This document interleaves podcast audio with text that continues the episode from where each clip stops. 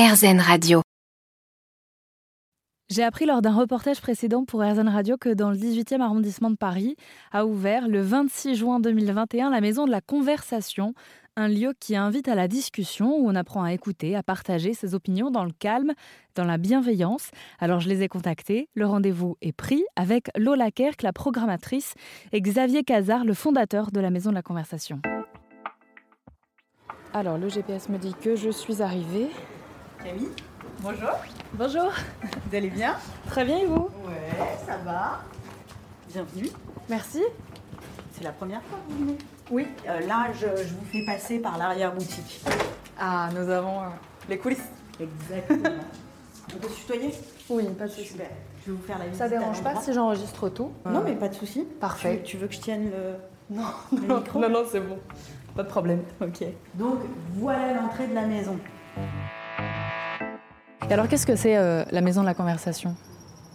Alors, la maison de la conversation, c'est un tiers-lieu d'innovation et d'expérimentation sociale et culturelle autour des pratiques conversationnelles. Donc, le but, c'est de venir euh, parler d'un sujet euh, ouvertement. Mais de quel sujet? Mais tous les sujets. Tous les sujets. Et justement, l'idée, c'est de, de pouvoir parler, converser autour de tous les sujets, quelles que soient les opinions, mais de façon apaisée. Et donc, nous, on est là pour pouvoir et pour permettre un cadre, parce que la première chose, c'est déjà de se sentir légitime à pouvoir parler. Et ça, c'est pas si évident que ça. Et ben, la deuxième, évidemment, de pouvoir euh, traiter de tous les sujets et de façon constructive. Que euh, tout le monde puisse s'écouter, puisque dans la conversation, euh, finalement, bah, l'écoute est aussi importante que, que la parole. Donc l'écoute, elle n'est pas forcément... On n'écoute pas pour répondre, mais on écoute pour comprendre. La conversation respecte cinq valeurs. Les voilà, Qui sont inscrites sur le mur. en énorme. voilà, avec toute notre charte graphique. Pour nous, la conversation, elle est conviviale. On passe un bon moment quand on a une conversation. Elle est aussi utile. C'est le don contre don. J'apprends quelque chose de toi, tu apprends quelque chose de moi. Elle est inclusive. Qui qu'on soit, on est les bienvenus. Elle est égalitaire. On est sur le même pied d'égalité. Et elle est surprenante. Alors, la vraie valeur, c'est pas la surprise, c'est la sérendipité. Mais c'est pas évident à placer dans une phrase. C'est un peu long à mettre sur un mur. Non, non, ça marche bien. Ah oui, sur deux lignes. Tous, même utilité, regarde, c'est sur deux lignes. Mais voilà, en fait, la sérendipité, moi, la, définition que j'adore, c'est le plaisir de se laisser surprendre. Voilà. Donc pour voilà, pour nous, la conversation doit respecter ces cinq valeurs et tout ce qu'on fait dans cette maison les respecte. Et la conversation a aussi des atouts incroyables. La conversation permet de créer du lien social, de se rencontrer. La conversation permet de s'épanouir, d'apprendre des uns des autres, de, et de, de s'épanouir voilà, personnellement, professionnellement, et de devenir autonome. Et donc, par conséquent, de développer des compétences. Voilà, toutes les compétences de savoir-être. Donc, on travaille voilà, sur ces différentes notions, et aussi la notion de plus on est de fou, plus on est intelligent. Et on rit aussi. Mais c'est c'est un peu ce principe, en fait, c'est l'intelligence collective. Et euh, Le fait de s'enrichir des opinions des autres. euh, de, de s'enrichir des opinions des autres, mais surtout de travailler ensemble dans un but commun. Et ça, euh, mais ça marche, enfin, c'est impressionnant. Et sur, ah bah voilà, Xavier qui arrive et qui va pouvoir. euh, Qui est donc le fondateur de cette maison de la conversation.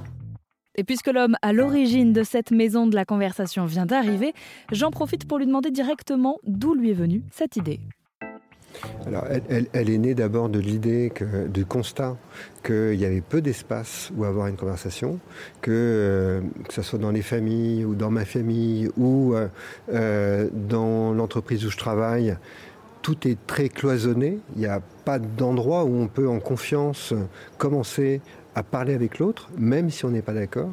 Et euh, euh, la maison de la conversation, c'est cette proposition de créer le cadre, de créer un univers où ça devient possible. Et d'ailleurs, tous les gens qui viennent ici, à un moment, s'autorisent, que ce soit après une conversation qui est un de nos événements, puis les gens restent un peu, puis on les voit commencer à parler entre eux, les gens se sentent autorisés à avoir vraiment une conversation.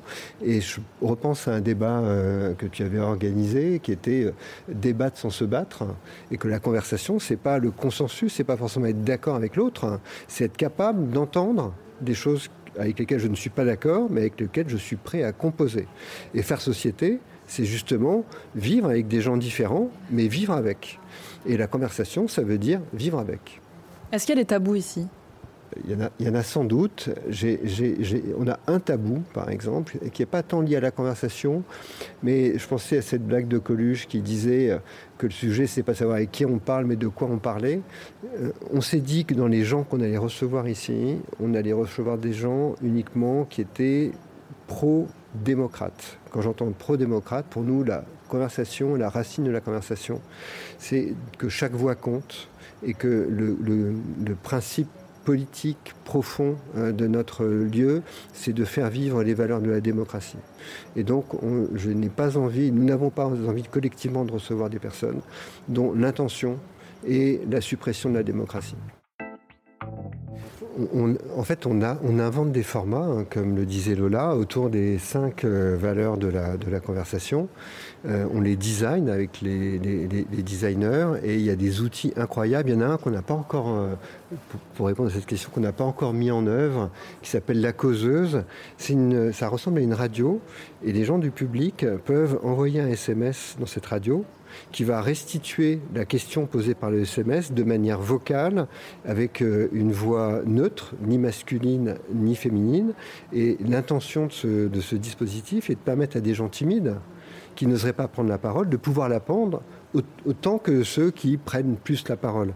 Donc à chaque fois, on essaie de trouver des dispositifs qui font que chacun, en fonction de qui il est, de son niveau émotionnel, de son niveau culturel, se sente autorisé à être dans la conversation. Parce que ça, c'est vraiment l'auto-limitation permanente. Hein, L'autocensure, elle est très très forte dans les groupes. J'ai l'impression que les, jeunes gens, alors bien sûr, tous les jeunes gens ne viennent pas ici, tous les jeunes ne viennent pas ici, mais beaucoup de jeunes viennent ici. Je trouve que les jeunes sont extrêmement sensibles et comprennent les enjeux de la conversation et qu'il y a une attente et une finesse aussi.